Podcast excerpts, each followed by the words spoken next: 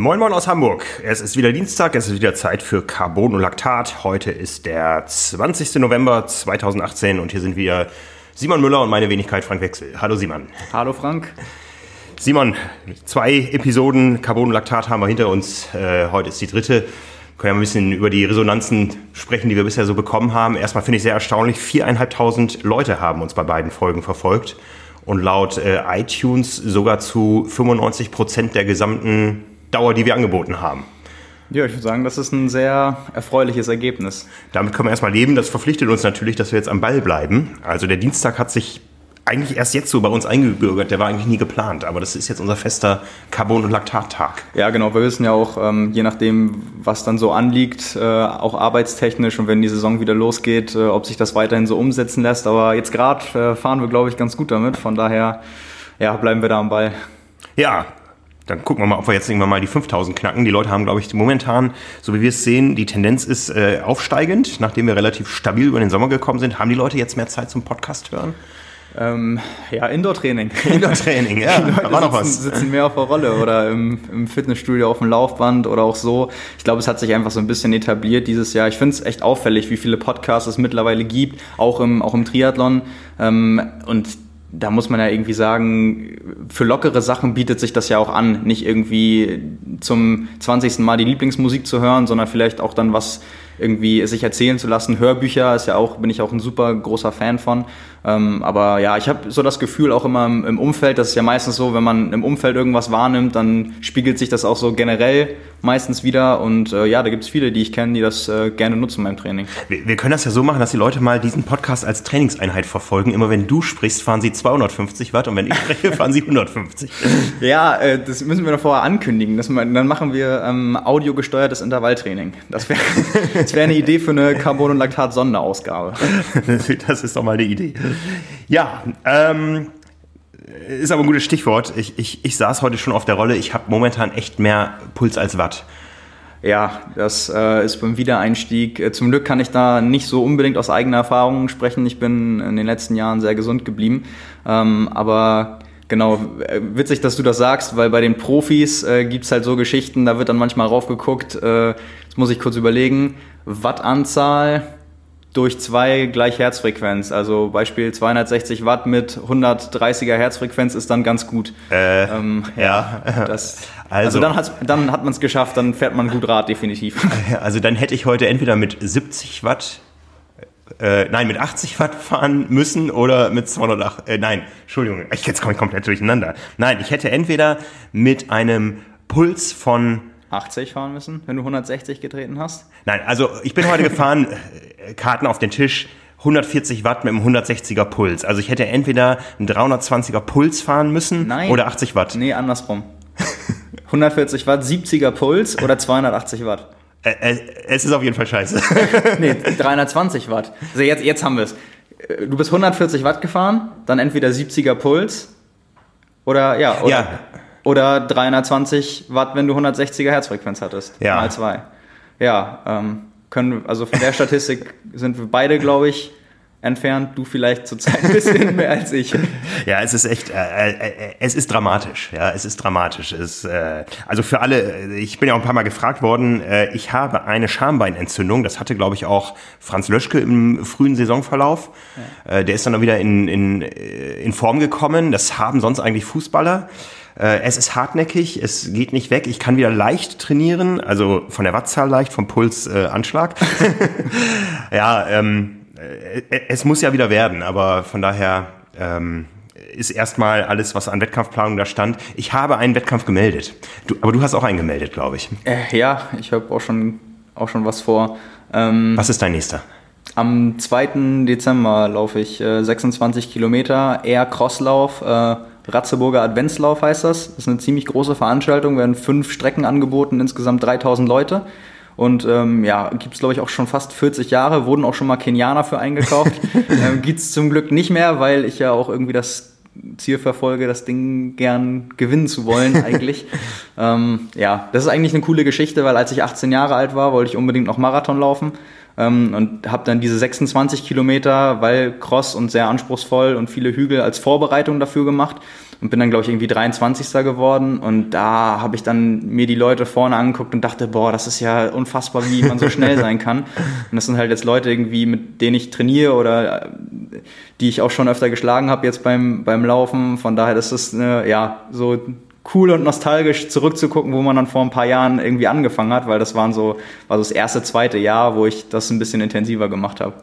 Ja, also ich, ich habe äh, ganz bewusst einen Lauf gemeldet, wo ich nicht gewinnen kann, weil es keine Wertung gibt. Ja, das ist am 6. Dezember der Zipfelmützenlauf in Norderstedt. Ah. Äh, fünf Kilometer mit elf äh, weihnachtlichen Verpflegungsstationen. Das ist jetzt genau das Richtige. Das ist genau das Richtige. Das ist äh, perfekt zum Wiedereinstieg ja. für dich auf jeden Fall. Ja, ja, ja. Ansonsten, ich habe ja, ich habe ja noch ein, ein anderes Event. Äh, ich stehe ja noch auf der Bühne bei der Selfish Night. Und ich habe mich da mit Hartwig Töne schon drüber unterhalten. Also wir haben beide so ein bisschen Sorge, dass wir äh, enorm auffallen, ja, wenn wir die schmalen Sportler da präsentieren. ähm, wir haben schon überlegt, ähm, Hadi, äh, lass uns mal die Sportler so ein bisschen nach vorne schieben. Ist für die Kameraperspektive auch ganz gut mit dem Weitwinkel. Dann stehen wir ein bisschen im Hintergrund. Ähm, ja, wir, wir sprechen da mit einer Sprache. ja, jetzt, jetzt zwei Wochen SOS-Notfallplan wird auch schwierig dafür. Ja, doch, der, den, den gibt es gerade. Ich mache Intervallfasten. Ich habe das schon mal gemacht. Ja. Also ich verzichte aufs Frühstück, wenn ich nicht morgens trainiere wie heute Morgen, was eine absolute Ausnahme ist. Aber äh, nachdem die Waage über 80 angezeigt hat, äh, bin ich inzwischen innerhalb von einer Woche zwei Kilo leichter geworden wieder und äh, passe bald wieder in meinen Anzug, den ich anziehen will. Da. Ja, okay, das ist dann, äh, ich merke schon, du ziehst alle Register. genau. Aber wir wollen nicht über uns reden, wir wollen äh, reden über das, was sich gerade in der Triathlon-Welt abspielt. Das waren vor allen Dingen ganz viele Ironman-Rennen am Wochenende. Und ja, dann machen wir gleich weiter nach der Werbung. Dieser Podcast wird von Polar und dem Vantage V präsentiert, der neuen Profi-Multisport- und Triathlon-Uhr, die als weltweit erste Uhr die Laufleistung in Form von Watt ohne weitere Sensoren direkt am Handgelenk misst. Diese Art der Leistungsmessung soll als optimale Ergänzung zur Pulsmessung, die ebenfalls am Handgelenk stattfindet, dienen und eine neue wichtige Steuerungsgröße beim Laufen darstellen. Insbesondere bei Intervallen auf hügeligen Strecken können die Wattzahlen dabei helfen, einen genauen Überblick über die Trainingsintensität und das Pacing zu behalten. Die neue Vantage-Serie ist ab sofort im Handel erhältlich.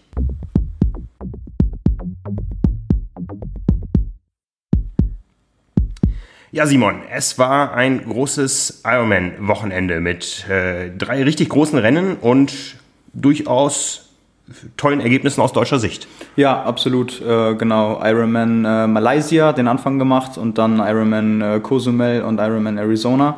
Ja, und äh, die nächsten oder die ersten ähm, Hawaii-Slots wurden jetzt vergeben. Also ich glaube, vorher waren ja fest schon qualifiziert Andreas Böcherer und Daniela Semmler. Von, Von Rennen in Italien, genau. Ende September, ja. Und äh, Laura Philipp aus Barcelona. Genau. Ähm, und ja, jetzt sind äh, Svenja Tös dazugekommen, ähm, Marin Hufe. Ja, zwei, die, wobei Marin Hufe, die ist 13. geworden ähm, in Hawaii dieses Jahr und ähm, ja, hat dann sich noch ein spätes Rennen ausgesucht, mit deutlichem Vorsprung gewonnen, ich glaube fast eine halbe Stunde. Halbe Stunde war es, 9,25 ja. glaube ich zu 9,55. Ja, also ähm, ja, sprechen glaube ich zwei Sachen für. Einmal äh, starke Leistung, ohne Frage, aber ja, das Startfeld, ähm, ich sag mal so, hätte auch härter sein können. Von daher smarte Sache, also smarte Entscheidung, da zu starten, früh die Quali zu lösen, jetzt schon qualifiziert zu sein. Und Svenja Tös ist natürlich eine, eine super tolle Geschichte. Vor zwei Jahren noch ähm, Age Group Weltmeisterin, also 2016 auf Hawaii, dann Profilizenz äh, gelöst und jetzt den ersten Ironman als Profi gewonnen und äh, ja, auch den Hawaii-Slot jetzt. Von daher. Die ist ja auch noch relativ jung, glaube ich. Äh, ja, ich, ich, ich glaube. 27 auch, oder Ja, sowas? genau. Ja. Also 30 hat sie noch nicht erreicht. Nee. Das, äh, Marin Hufer hat schon eine 4 vorne stehen. Ja, 40 ist sie, genau. Ja? Hat ja dieses Jahr in, ihren ersten Ironman überhaupt äh, in Klagenfurt. gewonnen. Genau, in Klagenfurt. Und ja, von daher gleich Doppelschlag und äh, knapp an den Top 10 ähm, auf Hawaii vorbei. Also kann sich sehen lassen dieses Jahr. Absolut, absolut. Summa summarum haben wir jetzt neun Deutsche, die sich schon für Hawaii qualifiziert haben. In diesem Jahr äh, waren acht am Start. Ja. ja. Fünf Männer, drei Frauen. Ähm, heißt natürlich noch nicht, dass diese neun auch am Start stehen werden. Also ein Jahr ist lang, da kann viel passieren. Äh, vier von denen müssen auch ihren Slot noch bestätigen. Das sind nämlich die drei deutschen Hawaii-Sieger der letzten fünf Jahre, Sebastian Kienle, Jan Frodeno und Patrick Lange. Ähm, die letzten fünf Sieger von Hawaii oder die Sieger der letzten fünf Jahre müssen ein, ein Rennen noch ins Ziel bringen über die Ironman-Distanz bei Ironman, um den Slot zu haben. Und die letzten drei des vergangenen Jahres sind auch dabei, unter gleichen Die, Bedingungen. die ersten drei von Hawaii. Die letzten drei. Habe ich die letzten drei gesagt? Die, die letzten drei, ja. Du meinst die ersten drei. Die, die ersten drei des letzten Jahres. Ja, genau. ja. Ähm, das heißt, da ist auch Anne Haug mit dabei. Genau, also wenn, wenn die sich jetzt nicht verletzen und einfach ein Rennen halbwegs ins Ziel bringen, ob als Erster, Fünfter, 15. oder 125. Ähm, ja, sind sie dabei, sind da an kein Ergebnis mehr gebunden, aber müssen natürlich trotzdem starten und ins Ziel kommen. Das heißt in erster Linie natürlich gesund bleiben, aber das ist natürlich nicht der Anspruch, den die haben. Ja. Ich finde das ja äh, spannend inzwischen und sehr komfortabel. Man kann ja diese Rennen wunderbar verfolgen. Äh, einerseits in der App, also die finde ich wirklich ausgereift. Ja. Die, die Ja. Ironman-App. Das war ja lange Zeit nicht so, da hat es Ironman ja jetzt wirklich geschafft, ähm, echt abzuliefern. Also sowohl was die ähm, Profis angeht, das ist auch cool, dass man das komplette Rennen in der App nochmal so nachverfolgen kann, dass man jede einzelne Splitzeit nochmal sieht. Ja. Also wie sich das Rennen auch entwickelt hat, kann man total gut und strukturiert nachvollziehen. Und das gleiche gilt halt auch für die Age Grouper. Also jeden, den du da kennst, irgendwie kannst du da ja aufrufen. Ja, ganz ehrlich, wie oft guckst du in deine Age Group rein? In meine Age Group, oh, äh, ehrlicherweise gar nicht. Also ich gucke mir jedes Rennen an. in der M45 inzwischen.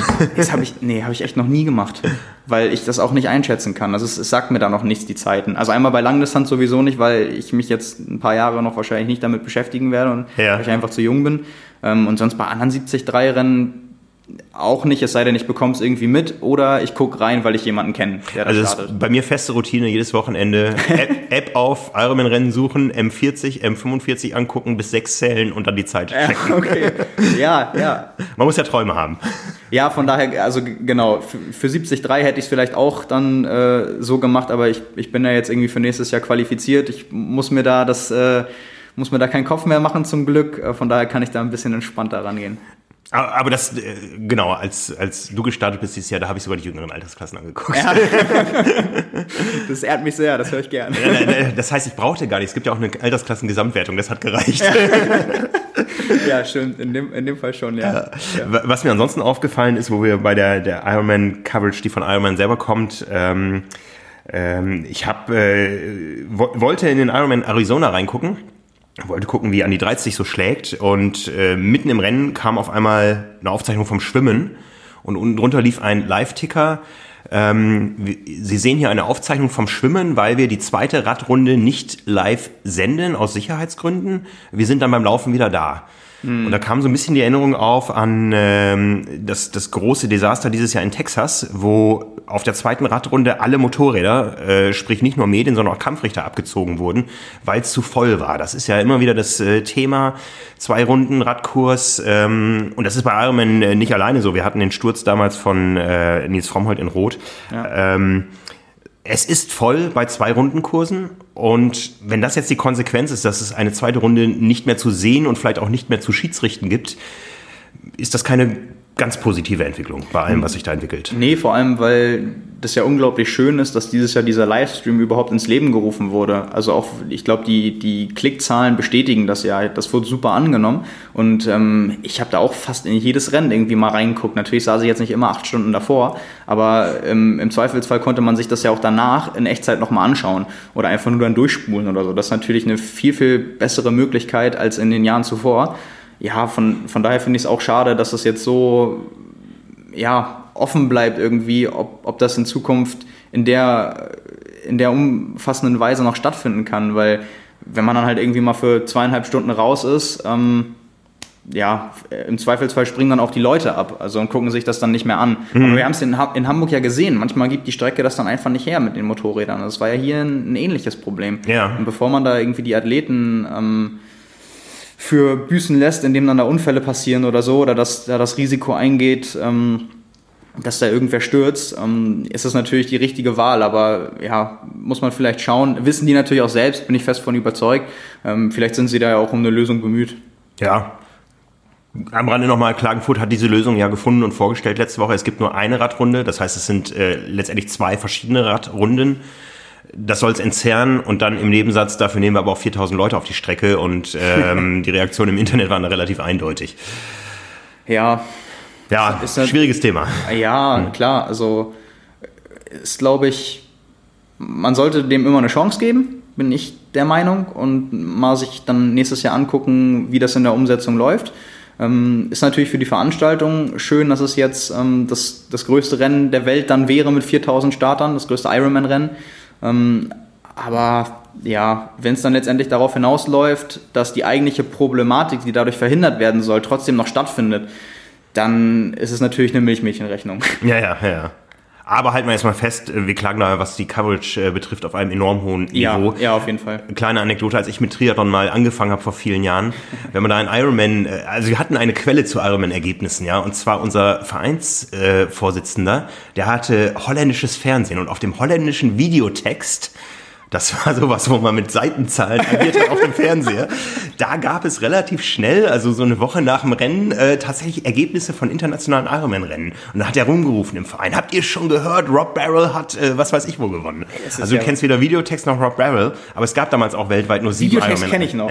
okay. Jetzt, ja, ja, äh, ganz, ganz früh noch. Aber ähm, ja, unfassbar. Das ist ja richtiges Gold, was du hier auskriegst. ja, ich weiß nicht, seit wann Du hast es ja verfolgt, da habe ich ja noch nicht mal an Triathlon gedacht. Ähm, seit wann ist es mit der Übertragung so, dass man das halbwegs, dass man Ergebnisse überhaupt findet? Dass man Ergebnisse findet, oh, das ist alles ein Phänomen der letzten zehn Jahre, würde ich sagen. Ja, also hm. ähm, wir, wir kennen das ja auch noch. Ich meine, wir, wir sind jetzt nicht mehr der Gatekeeper, der Zugang zu Ergebnissen liefert, wie es noch vor, vor ganz vielen Jahren war. Also es gab Zeiten, da äh, haben wir mühsam äh, versucht, die Ergebnisse auf ein einheitliches Format auf unsere Website zu bringen, mit dem Ergebnis, dass alle anderen sie äh, kopiert haben. Haben natürlich gesagt, sie haben das Gleiche gemacht. Wir haben da mal einen Zahlendreher eingebaut, der tauchte überall woanders auf. Ja, also, aber die Zeiten sind äh, zum Glück vorbei. Ja, die Ergebnisse sind allgegenwärtig und ja. an uns liegt es, das Ganze zu interpretieren und einzuordnen. Und ähm, ja, das macht eigentlich viel mehr Spaß, als einfach nur den Nachrichtendienst zu machen. Das stimmt, absolut. Ähm, genau, apropos äh, einordnen. Ähm, wir haben gerade schon drüber gesprochen, ein Deutscher hat die Hawaii-Quali nicht geschafft. Und das ist Andreas Dreiz. Ja. Und äh, der ist daran auch, ja, ich meine, wenn man jetzt sagt, knapp gescheitert, äh, spiegelt sich das nicht unbedingt in Ergebnissen wieder, weil er ist am Ende Zehnter geworden, aber hat das Rennen lang angeführt. Ist äh, ja. Tagesbestzeit auf dem Rad gefahren, 4 Stunden 14 ähm, ist dann zusammen äh, mit dem äh, US-Amerikaner TJ Tollakson auf die äh, Laufstrecke gegangen, wurde dann erst überholt, dann ist der wieder langsamer geworden, dann hat er ihn überholt nach, äh, bei Kilometer 5 und hat dann angeführt bis zum Halbmarathon.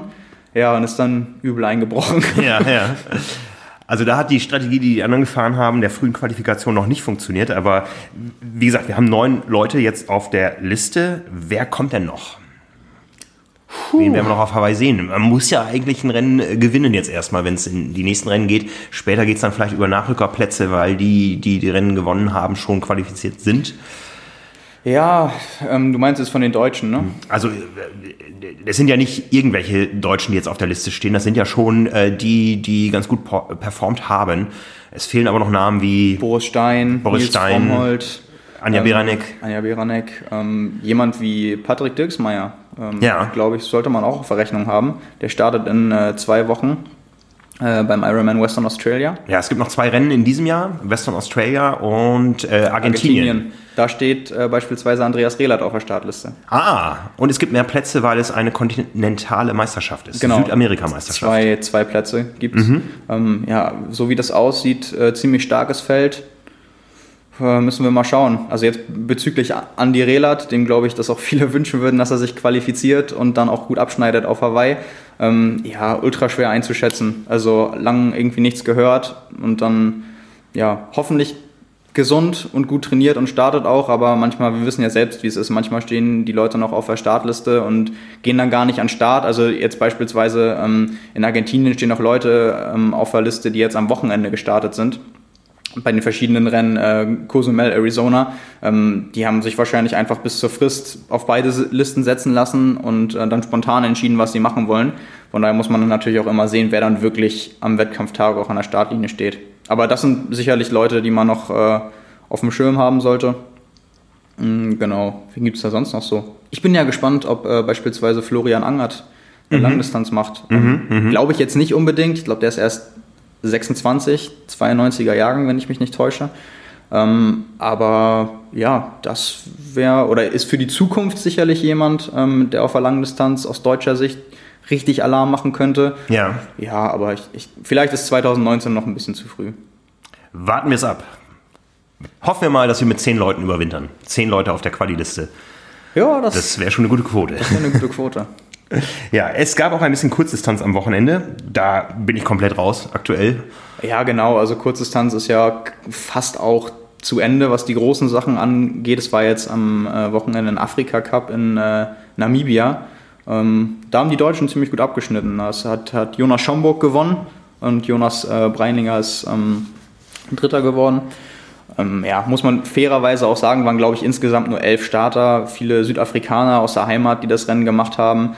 Ähm, ja, aber gerade Jonas Schomburg, mehr als Gewinn kann man nicht, äh, kann auch nur die Leute schlagen, die am Start sind. Von daher ist das, glaube ich, ein Zeichen in die richtige Richtung und dann ja, können wir mal gespannt sein, wie es dann aussieht, wenn es dann im, ich glaube, März ist es dann wieder losgeht mit der, mit der WTS. Ja, gibt es eigentlich schon Termine für die Super League im nächsten Jahr? Weil das ist ja doch das Format, was eigentlich am ehesten so in der Öffentlichkeit stand. Zumindest Ja. in der Triathlon-Öffentlichkeit. Ähm, also erstmal Singapur und das ist dann das Ende der Gesamtwertung. Also dann, es gibt ja quasi so ein Gesamtranking und wer das nach dem Rennen in Singapur gewinnt, kriegt äh, 100.000 Dollar Preisgeld.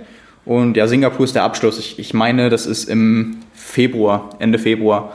Ähm, ja, genau. Und dann ähm, muss man mal schauen. Ich glaube, weitere Termine wurden noch nicht veröffentlicht, aber es, ich denke, es wird ähnlich aussehen jetzt wie, wie dieses Jahr auch. Spät im Jahr nach der ähm, World Triathlon Series wird Super League beginnen, wird dann drei bis vier Rennen haben und im Jahr drauf früh enden, damit sich das nicht überschneidet, weil die haben natürlich auch ein Interesse, dass die Kurzdistanzler beides machen können, bei beidem erfolgreich sein können und sich das nicht überschneidet und die irgendwie dann konkurrieren. Die wollen ja schon bewusst, dass sich das ergänzt. Ja, im nächsten Jahr wird es aber erstmal, glaube ich, vorrangig für viele gehen, äh, darum gehen, äh, nach Tokio zu blicken. Ja. Es gibt ein Testrennen auch auf der dann zukünftigen Olympiastrecke. Olympische Spiele haben immer einen langen, langen Vorlauf. Ja, absolut. Da ist es auch wirklich. Man neigt ja immer das, dazu, das zu sagen, aber ich glaube, spannender als jemals zuvor. Weil, oder als in den letzten Jahren. Nicht jemals zuvor, ist jetzt falsch gesagt, aber spannender oder offener als in den, in den vergangenen Jahren, weil äh, 2012 hätten sicherlich viele damit gerechnet, dass Brownlee gewinnt und 2016 irgendwie auch. Ähm, ich, das wird man definitiv 2020 nicht mehr sehen, aber es gibt halt nicht so den Überflieger. Am ehesten halt Mario Mola. Ähm, aber da haben natürlich alle auch ein Interesse, dass man den irgendwie los wird. Und Ja. da haben wir auch noch ein bisschen Zeit, sich da vorzubereiten. Ja. ja, es wird spannend. Ja, ja. Bei, bei Journalisten ist der Vorlauf übrigens noch größer. Ich weiß gar nicht, ob du es weißt. Akkreditierungsschluss für Tokio war am 1. November. Ich habe natürlich da alles in äh, den Ring geworfen, was wir haben und ich bin Ja. gespannt. Es ist immer wieder spannend. Dann kriegst du da immer so Bescheid. Du warst ja jetzt, wie oft warst du schon bei den Olympischen Spielen? Ich war äh, bei fünf Sommerspielen und ein, einmal als Tourist bei Winterspielen. Ah, okay. Ja, und habe also alles, äh, was Triathlon betrifft, da erlebt. Ja, das war, war ja damals Sydney, war ja der erste Wettkampf der Olympischen Spiele überhaupt. Stimmt, Äh, du warst ja quasi, ja, du warst ja immer dabei. ich, ich war immer dabei. Ja. Also wenn Triathlon bei Olympia, war ich dabei. Ja. Mein Highlight war sicher, jetzt muss ich gerade überlegen, also Sydney sicher schon von der, von der ganzen Location her und erste Mal Olympia. Athen war eher mau, auch was den Triathlon betrifft, so von der Location. Ähm, äh, Peking äh, war ja nicht wirklich Peking, das war ja 60 Kilometer außerhalb. Ja. Ähm, war aber auch irgendwo spektakulär. Äh, London war sicher so vom, von den Zuschauern her, äh, Heimfans, Brownlees und so, äh, eine großartige Sache. Ja, und Rio waren ja eher so Olympische Spiele, die so ähm, eher problematisch waren. Ähm, und äh, das stand natürlich aus deutscher Sicht eher so unter dem Stern, äh, boah, wir haben politisch ganz viel falsch gemacht im Vorfeld. Ja, ja. Das war, war sicher irgendwo ähm, äh, der Super-GAU und, und, und die größte Krise, die der deutsche Triathlon-Sport je hatte, äh, was da so äh, vor und hinter den Kulissen sich abgespielt hat. Jetzt hoffen wir, dass Tokio wieder besser wird. Ja, da kann man ja auch noch nicht viel mehr als mutmaßen, weil jetzt gerade einen neuen Trainer, Fares Al-Sultan. Ja, stell dir vor, Hawaii-Sieger, Hawaii-Sieger Trainer und Olympiasieger Trainer. Ja, okay. Oh, ich, ich, ich würde mich jetzt ganz weit aus dem Fenster lehnen und sagen, dazu wird es 2020 auf gar keinen Fall kommen. Leider, auch wenn ich es Ja. mir wünschen würde. Aber das Szenario sehe ich noch nicht. ja, jetzt sind wir irgendwie völlig ungeplant in, in Tokio gelandet. Auf meine Frage noch ähm, zurück, wann, wann bekommst du immer Bescheid? Ich glaube im Februar. Okay. Also es läuft, ähm, es läuft immer über mehrere Etappen. Ähm, ich habe mich jetzt nicht persönlich beworben, sondern wir haben uns als Medium ja. beworben, ja, mit, mit Swim und Triathlon. Und jetzt wird ausgewertet, da wird auf Reichweiten geschaut und so weiter. Und dann gibt es erstmal eine Zusage für das Medium und dann im nächsten Schritt gibt es eine persönliche äh, äh, Geschichte. Ja. Und es hat bei mir auch über die Jahre immer anders funktioniert. Ja, ich war zweimal für die ITU da quasi am Start. Ja. Ähm, das Schönste war, war so tatsächlich dann in, in Rio, weil ich da erstmals eine Vollakkreditierung als Fotograf hatte. Das heißt, ich durfte überall rein. Mhm. Ähm, und da siehst du dann Dinge, die ganz weit weg sind vom Triathlon. Ja, Frauenturnfinals sind eine großartige Geschichte, ja, zumal ich da völlig untalentiert bin. Äh, da, da, da, bist du nur und hast noch nie Touren gesehen und dann siehst du gleich das Beste, was es gibt. Ja. ja ein Olympiafinale bei den Frauen. Ja. Und bist da in erster Reihe und äh, äh, Simon Bales sitzt äh, einen Meter vor dir, ja, ähm, vielleicht stand sie auch, ich weiß nicht, das ist kein Unterschied. Ja. Ähm, äh, und du bist wirklich ganz nah dran. Also das, ja. das waren großartige Momente, ja. Oder, oder Bahnradsport oder sowas. Oder, oder Usain Bolt mal ähm, Auge in Auge durch die Kamera äh, zu sehen. Ja. ja, das glaube ich. Also da kann ich ja nicht ansatzweise mitreden. Das Einzige, was ich äh, so hautnah erlebt habe, was auch großartig war, war dieses Jahr in Berlin. Leichtathletik EM im eigenen Land. Ähm, das war auch schon sehr beeindruckend, einfach weil diese, diese Heimatmosphäre, ne? wenn dann ein deutscher Hochspringer die, die Höhe geschafft hat, dann ist das ganze Stadion so ausgerastet, als wenn Hertha BSC ein Tor geschossen hätte. So. Und das passiert halt dann 15 Mal am Abend. Also es war wirklich, ja. wirklich großartig. Also ich kann mir das ansatzweise vorstellen, wie das dann sein muss, auch wenn es natürlich dann, ich war als Zuschauer da und wenn du als Fotograf da bist oder als Journalist ist das, also wissen wir auch aus dem Triathlon, nur ist ja eine andere Bühne, äh, deutlich, deutlich größer. Ähm, schon eine andere Atmosphäre, auch irgendwie, ich, ja, bin ich sehr, sehr neidisch, ganz ehrlich. Na, äh, Berlin ist ein gutes Stichwort. Wir haben ja im nächsten Jahr dann auch die deutschen Meisterschaften in Berlin. Ja, äh, Sprintdistanz im nächsten Jahr für die Elite. Ähm, 3. und 4. August sind die Finals in Berlin in zehn verschiedenen Sportarten. Triathlon ist mit dabei und da sind wir mal sehr gespannt, was das bedeutet für den Triathlon. Ja, ist ja auch eine Premiere. Also ähnlich wie die Klagenfurt-Geschichte. Mal, ja. mal, eine Chance geben und ja. äh, gucken, wie es läuft und im Nachhinein dann schauen, was gut, was schlecht und wie es dann in der Zukunft weitergeht. Ja, ich werde da wahrscheinlich dann switchen zwischen äh, Olympiastadion, wo ja wohl der Zieleinlauf der Triathlon stattfinden soll, und äh, der Europa, der, der Schwimm- und Sprunghalle im Europasportpark in Berlin. Ja. Wo dann die Schwimmwettkämpfe sind. Ja, das wird ein sportliches Das wird sportlich für. Wir müssen nochmal gucken, ja. mit wie vielen Leuten wir da hinfahren. ja, ähm, eine, eine Meldung äh, gab es von heute von Ironman noch. Das heißt, die, die Meldung war es nicht heute, sondern heute ist es erstmals offiziell geworden, weil die Frankfurter Rundschau einen Artikel gemacht hat. Björn Steinmetz ist nicht mehr Deutschlandchef von Ironman. Für uns jetzt nicht überraschend. Also ähm, wir sind eher überrascht, wie lange das irgendwie so gar kein großes Thema in der Öffentlichkeit war. Ich bin gespannt, was jetzt kommt. Aber bei Ironman äh, muss man leider sagen, ist äh, sehr, sehr viel Personal, was richtig gut war, gegangen dieses Jahr. Ja, da muss ich ganz ehrlich sagen, da stecke ich nicht tief genug drin, auch über die Jahre, um die Entwicklung beurteilen zu können. Das will ich mir auch nicht rausnehmen. Ähm, da weißt du sicherlich besser Bescheid. Ähm, ich weiß nur persönlich, dass Björn ein super Kerl ist, äh, jemand, der für den Triathlon brennt und immer sehr, sehr engagiert dabei war, immer wenn wir ihn getroffen haben und das alles auch sehr, sehr ernst genommen hat und glaube ich auch einen verdammt guten Job gemacht hat. Also die Rennen werden ja oder sind ja immer so gut durchstrukturiert gewesen und gut organisiert gewesen. Und da glaube ich einfach, das ist, äh, wissen wir ja bei vielen Sachen, einfach auf, auf das Team im Hintergrund zurückzuführen. Und äh, ja, das war ja letztendlich das Team von Björn Steinmetz. Ähm, ja. Von daher muss. Aber, aber auch da sind es weniger geworden. Da sind einige, einige Leute gegangen äh, über den Sommer, wo man schon so ein bisschen denkt, boah, wer soll diese Lücken füllen? Ja, weil das ist ja doch alles irgendwo gewachsen gewesen. Ja, ja. Wir haben momentan auch keine äh, oder nein, äh, falsch angefangen der Satz, äh, auch unsere Ansprechpartner in der Presse haben gewechselt. Das sind jetzt die, die wir ja. schon seit Jahren hier aus Hamburg kennen, ja. was natürlich kurze Wege sind, aber ähm, da gibt es ja viele Leute, die haben die Rennen selber noch nicht äh, erlebt, mit denen man jetzt irgendwo da agieren muss. Ähm, das ist schon schwierig und da können wir nur hoffen, dass ähm, da Lücken schnell gefüllt werden. Ja, genau. Und ich habe gelesen dann in dem Artikel, Björn äh, ist trotzdem, wird trotzdem weiterhin in einer anderen Form bei Ironman sein. Er bereitet sich auf Südafrika vor und kehrt dann an eine Startlinie bei Ironman zurück. Ja, ganz ehrlich gesagt, das war ja auch mein Plan. Ja, ja ich, also ich war ja schon fast so gut wie gemeldet für das Rennen. Und dann kam diese blöde Geschichte und ich hätte mich ja gerne mit Björn in der Altersklasse dann um den Kona-Slot gekabbelt. Ja, du, du findest noch ein anderes Rennen. Dann, dann, dann, ist es die Chance, dass ihr euch beide qualifizieren könnt. Nicht, dass der eine dem anderen den, Slot wegnimmt. Das wäre ja blöd gewesen. Ja, davon bin ich zumindest weit entfernt. Von Björn höre ich, dass er ganz gut im Saft steht. Er hat jetzt Zeit. Ja. ja, das werden wir natürlich beobachten, wie das äh, weitergeht bei Ironman. Ansonsten die äh, Rennen stehen ja bis auf eins. Da haben wir schon drüber gesprochen. Da gibt es auch noch nichts Neues zum Thema Rügen. Ja.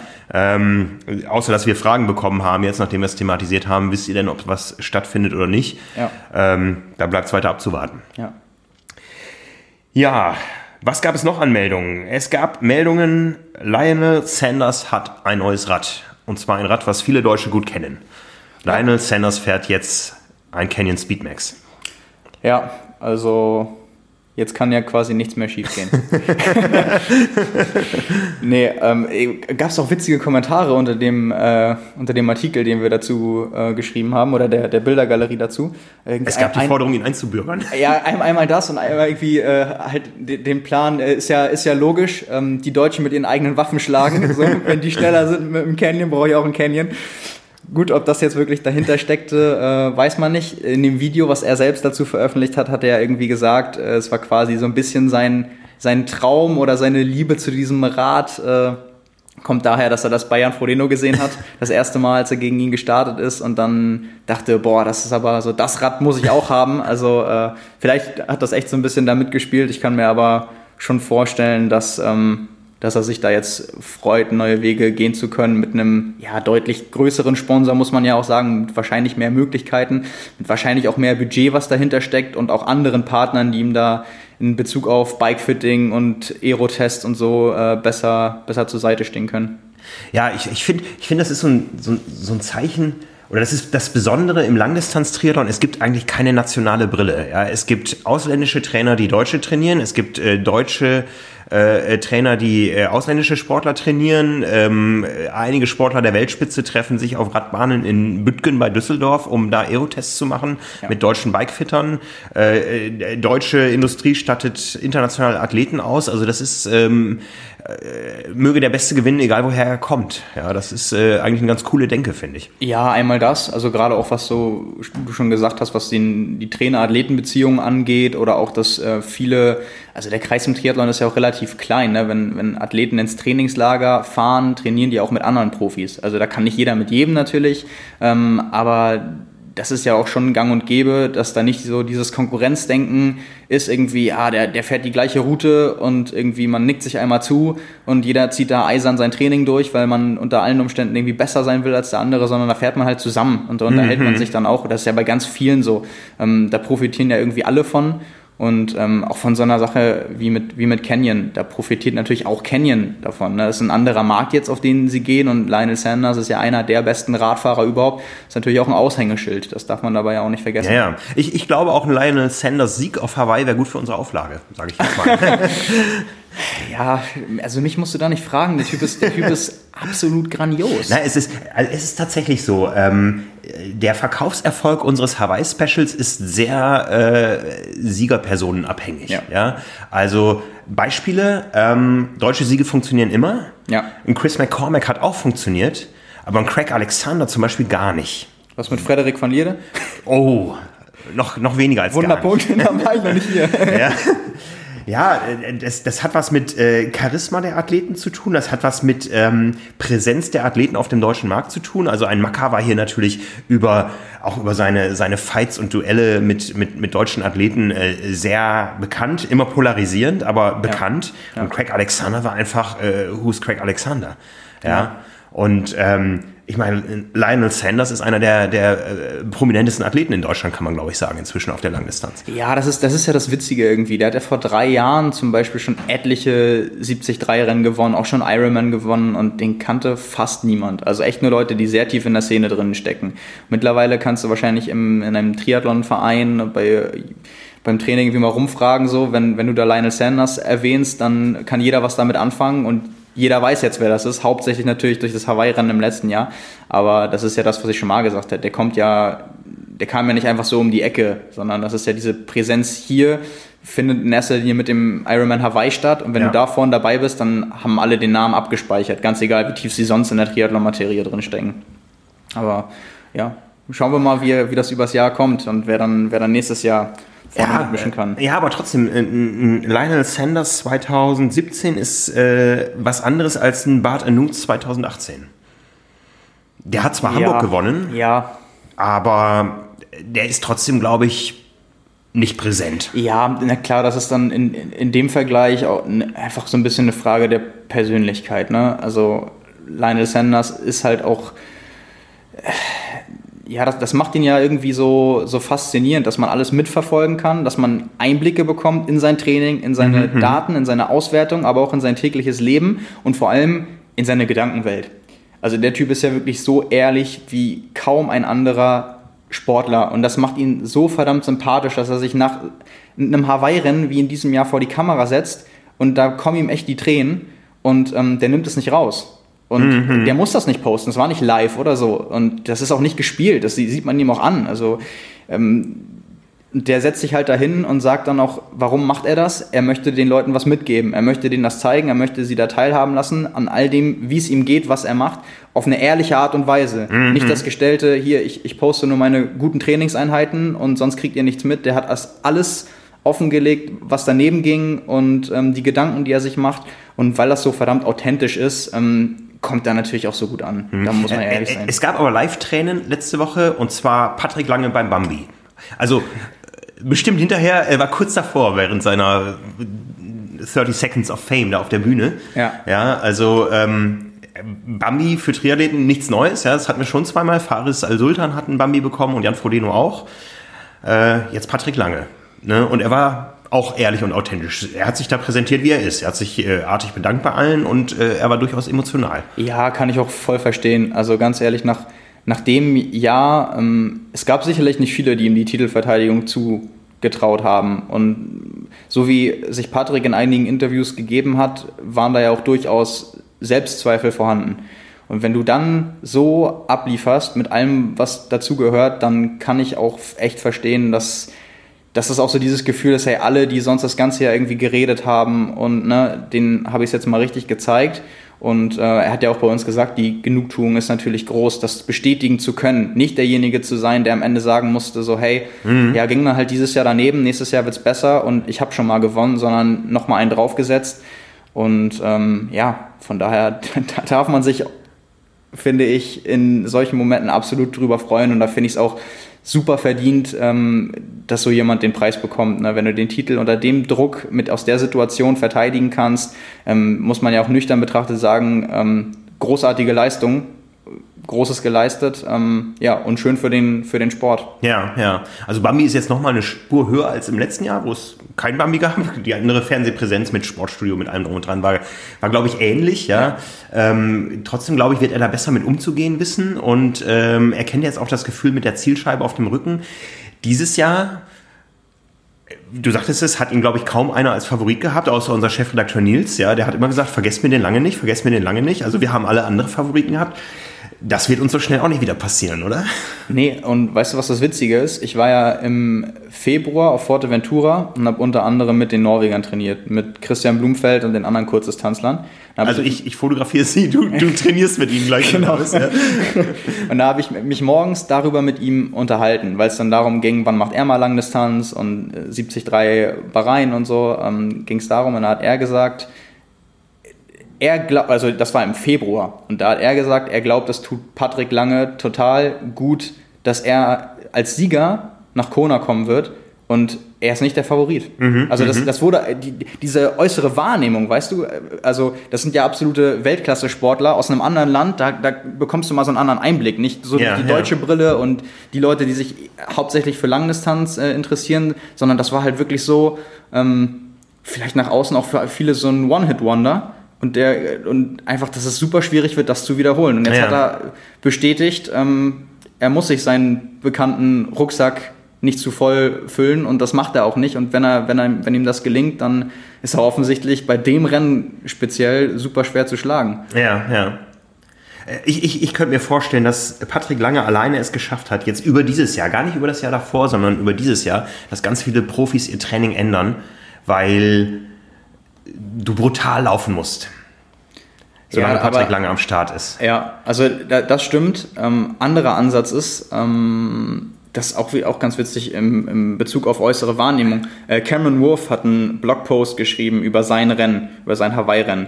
Und der hat zum Beispiel geschrieben, dass er mit, seinem, mit seiner Radfahrt natürlich super zufrieden war, aber ihm das quasi schon Angst gemacht hat, als er gesehen hat nach dem Wendepunkt, ähm, dass Andy Dreiz vorfährt, wie dicht die dran sind und dass Patrick Lange dabei ist. Und das war dann halt auch so umschrieben, so dieses, ich habe dann gesehen, beide haben den gleichen Einteiler an, beide ein Team und dann hat er das so verglichen mit seiner ähm, Profikarriere vom Radsport, wo das ja üblich ist, dass jemand mhm, die Arbeit mhm. für den Teamchef oder den Favoriten in dem Fall macht. Und der hat das wahrscheinlich so in dem, in dem Moment hat das, also hat er auch so geschrieben, in dem yeah. Moment so ein bisschen so aufgefasst, als wenn das gerade die taktische Komponente in dem Rennen ist. Was ja letztendlich so war, aber ähm, ungeplant, wie alle sagen. Das ist halt außer, außer Renndynamik einfach so entstanden.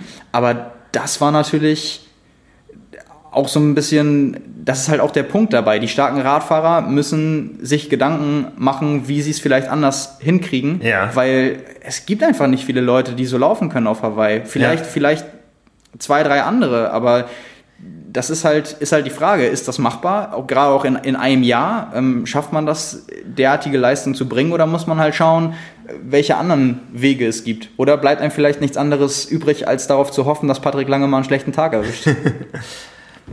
Sehen wir irgendwann eine Laufzeit von 2,35? Ja. Bist du fest überzeugt? Ja. Ja. Boah, Wahnsinn.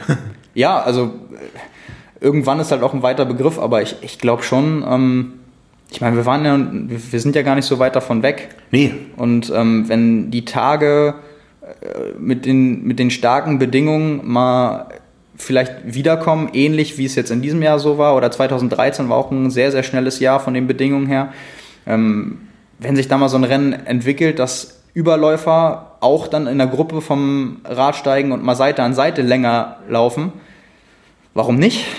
Also ich meine, dieses Jahr sind zwei Leute schon 2,35 gelaufen. Es war zwar in, in Texas, ähm, über die ganzen anderen Bedingungen müssen wir jetzt nicht reden, aber die Laufstrecke war nicht zu kurz.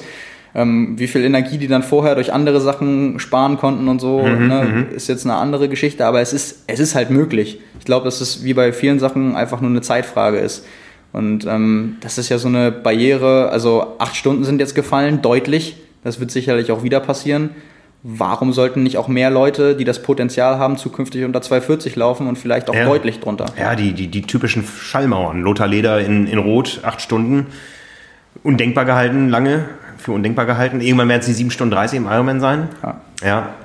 Also sind wir sehr gespannt. Ja, mein, mein Läuferherz ist ja dann immer ähm, 4-Minute-Mile ja. oder Entwicklung des Marathon-Weltrekordes. Ja. Wo man ja auch sagen muss, da ist noch viel, viel weniger mit Equipment als im Triathlon und trotzdem sind die Sprünge, die da über die Jahre passiert sind, einfach durch Trainingsintelligenz und alles, was dazu gehört, so enorm irgendwann geworden, ähm, dass man da sagen muss, die Entwicklung, es ist vieles ausgereizt, aber es hört irgendwo nicht auf. Und gerade diese Leistungsdichte und wenn dann alles mal an dem Tag zusammenkommt, ist es, denke ich, durchaus realistisch. Ja, ja, ja.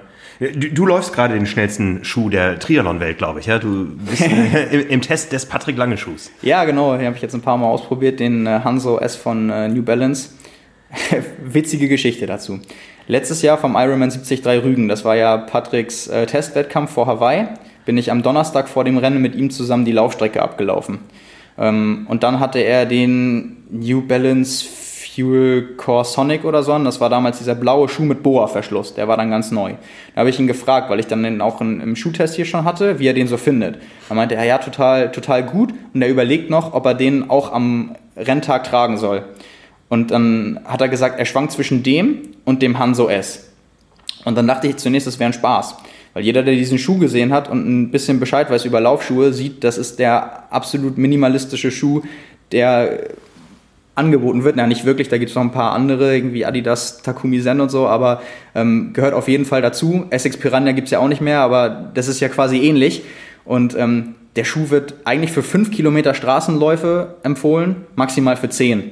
Und dann hat Patrick gesagt, er will den am Halbmarathon laufen. Und dann habe ich ihn gefragt, ob er mich halt verarschen will. Und dann meinte er, nee, aber wenn er den da läuft, dann wäre es halt zur Probe, weil er den dann auf Hawaii laufen würde. Und da dachte ich halt, also der treibt Schabernack mit mir. Aber der hat es komplett ernst gemeint, hat es durchgezogen und dann hat er jetzt zweimal gezeigt, dass es Menschen mit anatomischen Besonderheiten gibt, die das tatsächlich können. Also ich bin fast davon überzeugt, ich will jetzt nicht sagen jeder, aber ähm, so gut wie jeder, der diesen Schuh über die Dauer laufen würde, würde einfach kaputt gehen, weil das funktioniert nicht.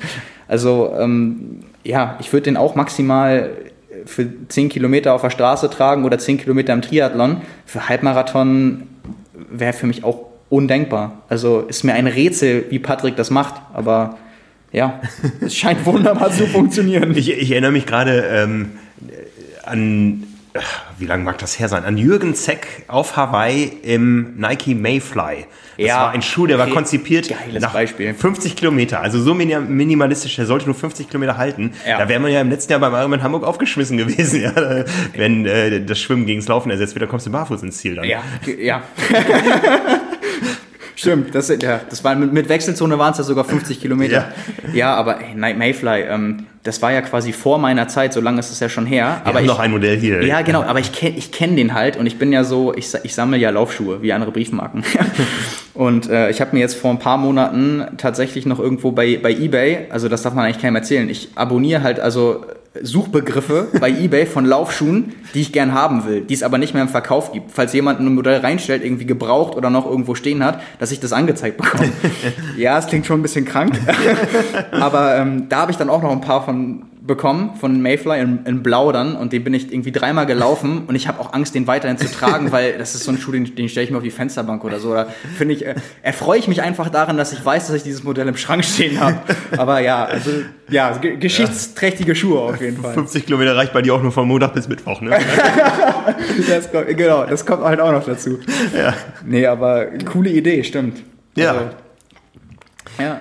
Ja, ansonsten, äh, wo wir schon hier beim Thema Konsum sind, morgen erscheint unsere Triathlon-Ausgabe 165 äh, mit dem Start der Trainingssaison. Wir haben ja online schon vorgegriffen, aber jetzt geht es wirklich los. Da sind dann die ersten Trainingspläne drin fürs neue Jahr, für die verschiedenen Zielgruppen und äh, Ziele und Distanzen. Ich äh, gucke mir das dann neidisch an, bevor ich selber wieder einsteige. Ähm, und ansonsten, wir haben ein Interview drin mit Laura Philipp. Ja, genau. Ähm, ja, die, die, die große Hoffnung für Hawaii im nächsten Jahr, ja, die äh, haben jetzt halt mal früh in der Saison schon interviewt, äh, auch zu ihrem grandiosen Einstieg in Barcelona äh, in die Ironman-Distanz. Ja, ansonsten Quali-Modus für Hawaii, haben wir schon drüber gesprochen.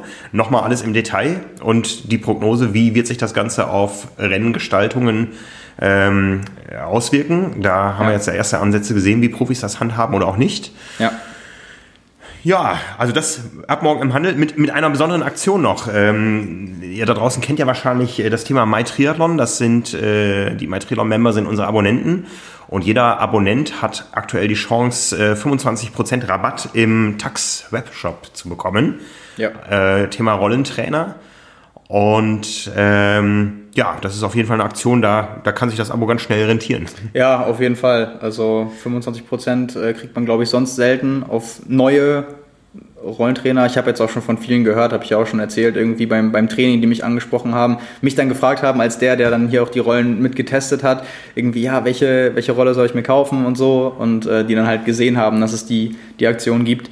Ähm, ja, von daher glaube ich, für alle, die so mit dem Gedanken spielen, sich eine neue Rolle zu kaufen, sicherlich ein interessantes Gebot. Ja, und was man damit macht, steht auch ganz viel in der Ausgabe. Smart Trainer, 10 Tipps zum Smart Trainer Training, ein kleiner Ausblick auf das, was sich so softwaremäßig da tut. Ähm, ja, da haben wir, glaube ich, ein ganz breites Angebot zu dem Thema, was gerade viele bewegt, äh, auch wenn sie sich dabei ähm, geografisch nicht viel bewegen. Ja, genau. Wenn wir gerade schon bei äh, internen Sachen sind, ähm, ja, eine weitere noch. Ähm, wir haben am Wochenende die 30.000 Follower bei Instagram geknackt mit unserem Triathlon-Account. Äh, dafür ein herzliches Dankeschön. Auf jeden Fall. Und äh, genau, wir bleiben da weiter am Ball und ähm, ja, vielen Dank für jegliches Feedback und Unterstützung und äh, dass wir da so verfolgt werden.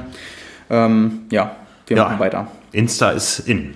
Ja, ja, auf jeden Fall. Also sehen wir ja auch immer wieder, ähm, dass, die, dass die Entwicklung schon dahin geht, dass ja, auch Facebook irgendwie ne, nutzt ja im Vergleich zu vor ein paar Jahren, ich will jetzt nicht sagen kaum jemand, aber weniger. Ich, ist bestimmt auch der, der Werbung geschuldet, dass da jetzt deutlich mehr Werbung eingespielt wird und vieles dann einfach nur nervt. Vielleicht kommt das auch irgendwann bei Instagram noch extremer, aber schauen wir mal. Sind wir gespannt, what's next, ja. Ja. Ansonsten, what's next? Äh, wir haben einen nächsten Podcast, der kommt am Freitag in die verschiedenen Systeme mit äh, Hartwig Töne. Hartwig, der Streckensprecher bei ganz vielen äh, Rennen auf äh, unterschiedlichsten Distanzen von der Bundesliga bis zum, zum Ironman. Ähm, mit dem haben wir gesprochen und äh, auch das ein weiterer Ausblick eine Woche später. Nächste Woche sind wir alle in Langen. Da werden wir, werden Hartwig und ich die Triathleten des Jahres ehren, die Veranstalter des Jahres. Äh, Die Leser und User da draußen haben gewählt. Es war wieder sehr spannend. Es war wieder sehr intensiv, das Ganze auszuwerten. Und wir verraten hier natürlich noch nichts, aber äh, werden natürlich hinterher da auch ausführlich drüber sprechen. Ja, ansonsten äh, Renngeschehen. Wir haben schon erwähnt, es gibt noch zwei Ironman-Rennen, aber es gibt noch ein halbes Rennen jetzt am nächsten Wochenende.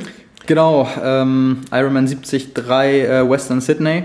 Mit der Besonderheit, dass ähm, habe ich jetzt noch nichts ähm, gefunden im Social Media, ob Terenzo Bosoni wirklich startet, aber steht auf der Startliste. Äh, insofern besonders, weil er ganz viele Wochen, fast Monate schwer äh, verletzt war. Ja, er wurde auch angekündigt vom Veranstalter in einer Pressemitteilung, also er Ah, scheint okay. ja tatsächlich zu starten. Ja, cool. Das wird, glaube ich, viele freuen, dass er jetzt gesund ist und wieder Rennen machen kann. Ähm, ja, das war ja eine, eine üble Geschichte und auch dann wirklich ein langer oder verhältnismäßig langer Genesungsprozess und ganz, ganz langsam dann noch so mit ähm, Anti-Schwerkraft-Laufband, äh, damit man weniger von seinem Körpergewicht beim Laufen bewegen muss und da wieder einsteigen kann und sowas. Und wenn man sich die Bilder anguckt äh, auf seinem Instagram-Account, der sah auch echt übel zugerichtet aus. Ähm, von daher, ja, welcome back. du, kannst kein Deutsch, du wirst es nie hören, aber ich freue mich persönlich trotzdem dafür.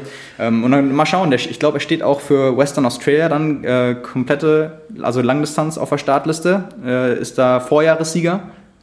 Und ähm, hat das ja letztes Jahr geschafft, das ist ja das, das ganz witzige, vier Wochenenden hintereinander hat er Rennen gemacht. Der hat erst Ironman 73 Los Cabos gewonnen. Eine Woche später war Island House Triathlon über zwei oder drei Tage, ist er Zweiter geworden. Dann war noch ein, noch ein Rennen, ein drittes. Und in der vierten Woche, dann nachdem er die Wochen, drei Wochenenden vorher, ja, Bahrain war. Bahrain war in der dritten Woche, ist er Zweiter geworden hinter Christian Blumfeld. Und die Woche drauf hat er Ironman äh, Western Australia gewonnen. Das war ja echt abgefahren, da haben auch alle gesagt, was, was ist los mit dir? Aber ähm, ja, mal gucken, ob er jetzt ähnliches vorhat. Ähm, scheint er jetzt 70-3 zu machen, die Woche drauf, Western Australia. Vielleicht kann er da ja anknüpfen. Und ja, mit einem Sieg wäre auch er dann für Hawaii qualifiziert. Ja, also es gibt noch einige große Rennen. Bahrain steht auch noch vor der Tür. Ja, dieses Jahr ohne Triple Crown Chance. Ja, Aber das Rennen, äh, wir haben es beide schon erlebt. ja. Ähm, spektakulär auf seine eigene Art. Auf jeden Fall. Und gerade was das Startfeld angeht, haben wir da, glaube ich, auch viel Redebedarf. Ähm, verraten wir mal nicht zu viel. Ähm, schauen wir dann, wenn wir es ankündigen und danach drüber sprechen. Ich bin sehr gespannt. Ja, aber Challenge macht auch noch einen großen Neustart äh, mit der Challenge Daytona in Florida auf dem äh, International Speedway. Ähm, äh, äh, hochspannend ist fast, fast wie eine Radbahn mit äh, deutlich mehr Umfang. Ich, ich war mal da, bin mal mit der Touristenbimmelbahn da in die, in die Ah. Steilkurven gefahren. Also das ist wirklich eine spektakuläre Location. Ähm, äh, Challenge hat es ja sehr schwer gehabt auf dem nordamerikanischen Kontinent, aber das scheint jetzt da mal wirklich ähm, eine große Nummer zu werden. Ja, ist ja, glaube ich, jetzt Premiere Ja, am, am 2. Dezember. ja. Ähm, ja, schauen wir mal, wie das angenommen wird. Das sind sicherlich spektakuläre Bilder. Lassen wir uns überraschen. Äh, ansonsten erstmal euch allen da draußen vielen Dank für das Zuhören, wenn ihr es wieder bis 95% oder sogar bis 100% dieser Episode geschafft habt. ähm, wir sind nächste Woche wieder da ähm, mit dem dann aktuellen Geschehen. Wenn ihr Themen habt, über die wir gerne sprechen sollen, meldet euch gerne bei uns, äh, postet es unten drunter, schickt uns E-Mails, ähm, vor allen Dingen äh, liked und teilt den Kanal, wo auch immer ihr uns hört. Ja, abonniert uns. Wir freuen uns über jeden, der uns zuhört und machen nächste Woche da weiter, wo wir jetzt aufhören. In diesem Sinne, da gibt es nichts hinzuzufügen. Frank, vielen Dank und bis nächste Woche. Simon, danke dir. Bis dann. Ciao, ciao. Ciao.